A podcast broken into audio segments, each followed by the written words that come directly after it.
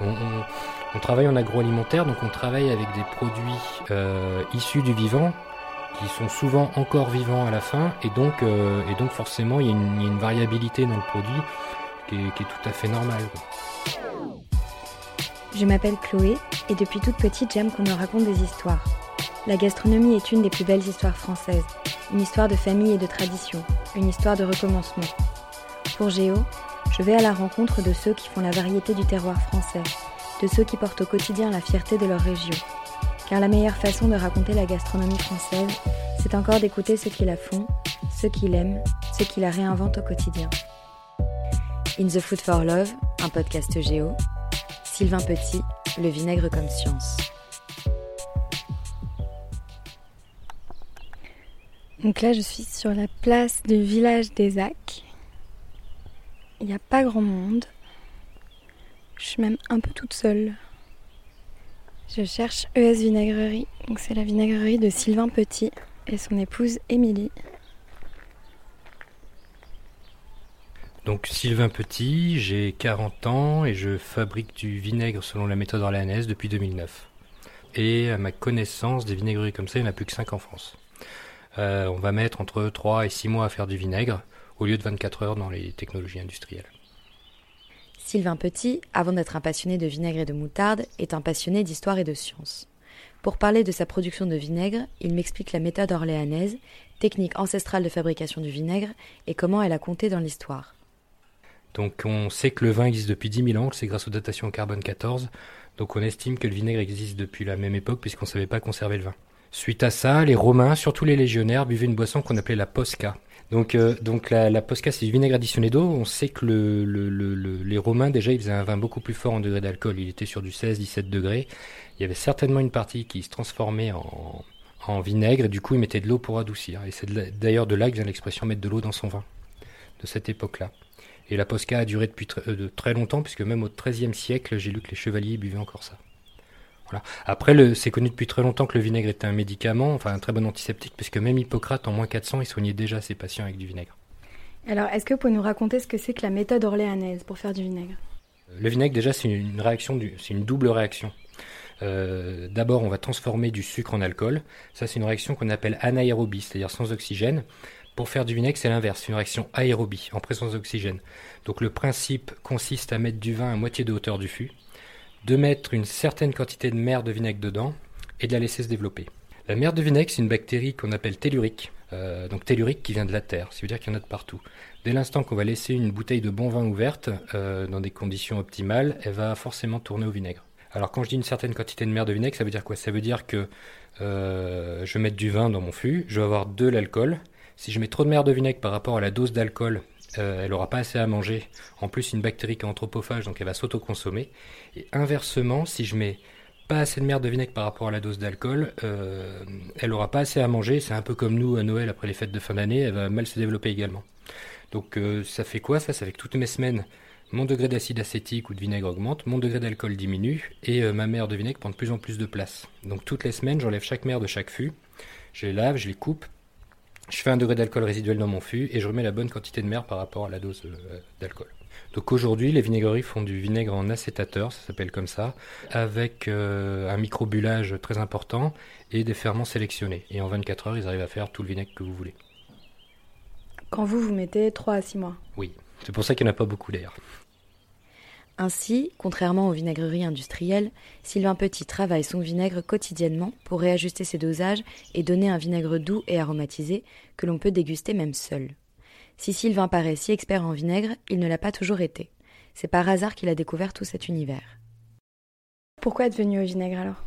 Ah, C'est un pur hasard. Moi, je suis, je suis diplômé en agroalimentaire et euh, j'ai toujours travaillé en agroalimentaire dans des, boîtes internationales. Et un jour, il y a ma première fille qui est née et je lui dis, je, me suis dit, je vais lui offrir de la campagne. Donc euh, j'ai envoyé des CV un peu partout en France et j'ai été embauché dans une toute petite laiterie qui s'appelle la laiterie Carrier en Ardèche. Et, euh, un jour, j'ai un fournisseur de cette laiterie qui me donne une bouteille de vin pour les fêtes de fin d'année, un vin qui qui avait tourné. Et j'ai perdu cette bouteille dans ma cave. Et un an plus tard, en rangeant ma cave, parce que oui, je suis assez bordélique, euh, j'ai retrouvé cette bouteille avec ce, genre de foie dessus. Euh, euh, et, je me suis dit, c'est quoi? Donc je me suis renseigné. Et je me suis rendu compte donc, que c'était un très vieux métier, qu'il y avait un compagnonnage.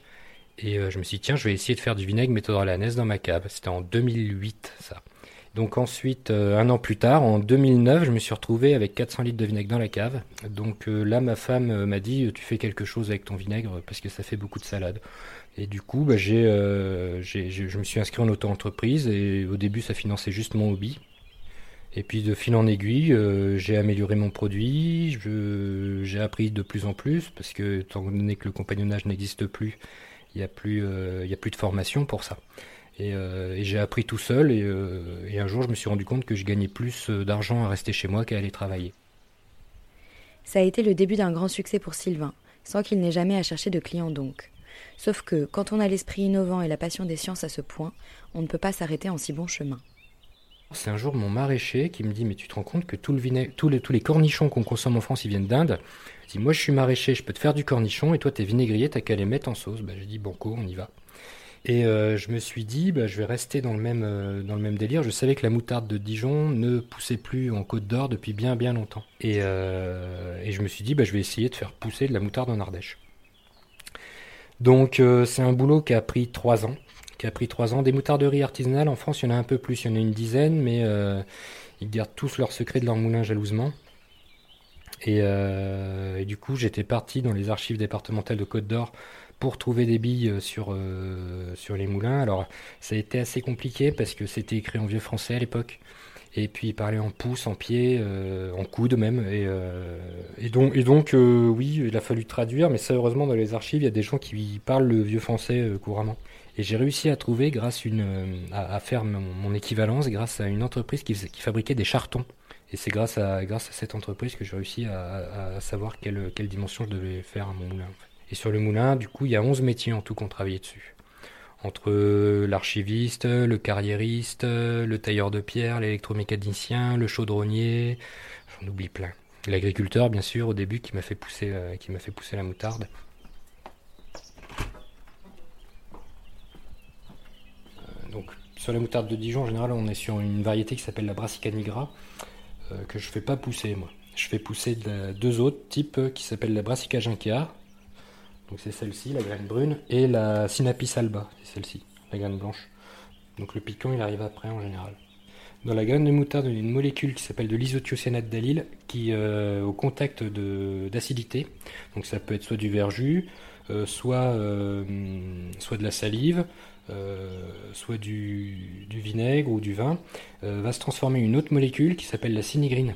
Et ça, c'est le système de défense naturel de la plante. C'est-à-dire que nous, on fait pousser euh, la graine de moutarde dans une. Euh, ils ont une chèvrerie aussi, les gens.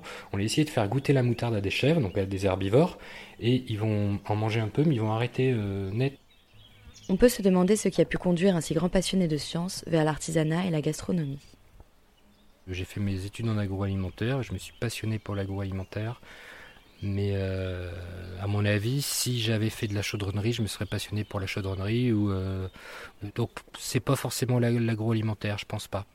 Je pense pas. Euh, si ça avait été de la maçonnerie, ça aurait été la même chose. Enfin, je trouve que je suis tombé là-dedans, quoi. Et est-ce que vous saviez au fond que vous alliez faire un métier d'artisanat? Ah, pas du tout, non, non. Quand je suis sorti de l'école, euh, j'étais euh, comme tous les gamins de, de, de 20, 25 ans. Euh, je voulais conquérir le monde. Et puis, et puis d'ailleurs, dans les groupes où je travaillais, on, est, on est éduqué à ça. Quoi. On est éduqué à ça à l'école, on est éduqué à ça ben, dans, notre vie quotidienne. Quoi. Donc, non, non, ça m'est venu, ça m'est venu petit à petit de, de vivre mieux, en fait. Il y a un restaurant qui fait une chantilly avec la moutarde fine, qui met sur du, sur du, porc qu'il a fait cuire tout pendant, pendant 12 heures, je crois. Et dessus, il met quelques graines de brassica ginkea et un peu de vinaigre de, de miel de châtaignier.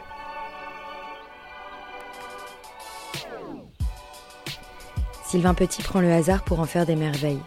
Il trouve une vieille bouteille de vin dans sa cave et décide de devenir vinaigrier. Il déménage en Ardèche et choisit de ne plus travailler que des produits d'Ardèche. On lui parle de moutarde, il mettra trois ans à construire un moulin en pierre de façon traditionnelle.